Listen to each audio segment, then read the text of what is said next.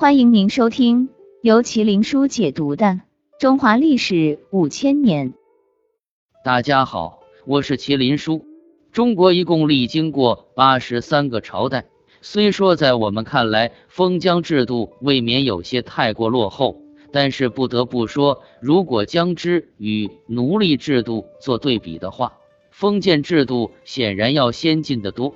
最重要的是，在这段时间中，我国涌现出了众多令人印象深刻的历史事件。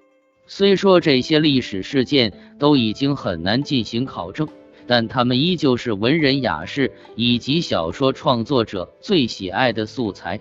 中国古代流传了很多优秀的小说，不过最为中国人熟知的还是四大名著。这几部著作可以说是中国文化的巅峰之作。喜欢研究历史的人一定都非常喜欢《三国演义》这部小说，主要讲述了魏蜀吴争雄的故事，其中塑造了大量的名将良才。那么今天我们就来讨论一下诸葛亮。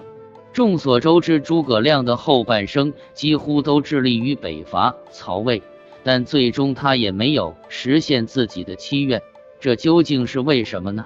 其实看一下诸葛亮第一次北伐死的十一位大将是谁，就能明白他败得有多惨。魏蜀吴三国在最开始的时候其实水平不相上下，但是随着时间的推移，曹魏政权越发壮大。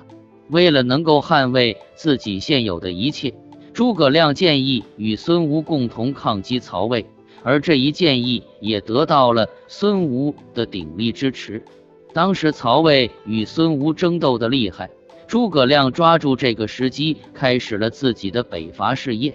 不得不说，在几次北伐中，第一次北伐其实是诸葛亮最接近成功的一次。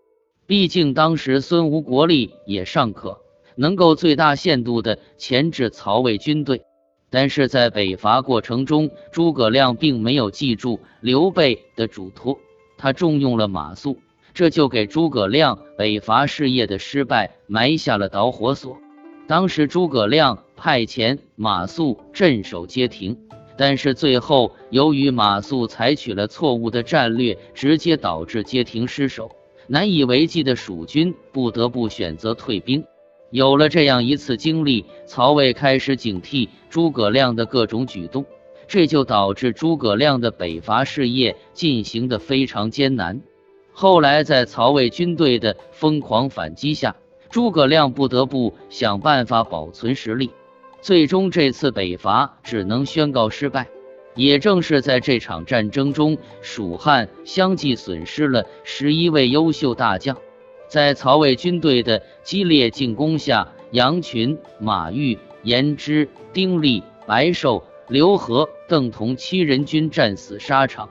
而马谡、张修、李胜三人则因为导致军中损失惨重，被军阀处置。最后，赵云也因为生了重病而死。不得不说，这十一人的死亡给当时不算太稳固的蜀汉政权造成了非常严重的打击。诚然，诸葛亮拥有治世之才，但是由于手下没有可堪大任的名将良帅。在之后的几次北伐中，一直都不尽如人意，而后来蜀汉也因为国力损耗严重被灭。《三国演义》作为一部小说，其中确实有部分虚构情节以及作者个人的偏向性描述，但是不得不说，这部小说为我们展示了一幅非常壮丽的三国相争画卷。也难怪他能够从一众古典小说中脱颖而出，成为传世之作。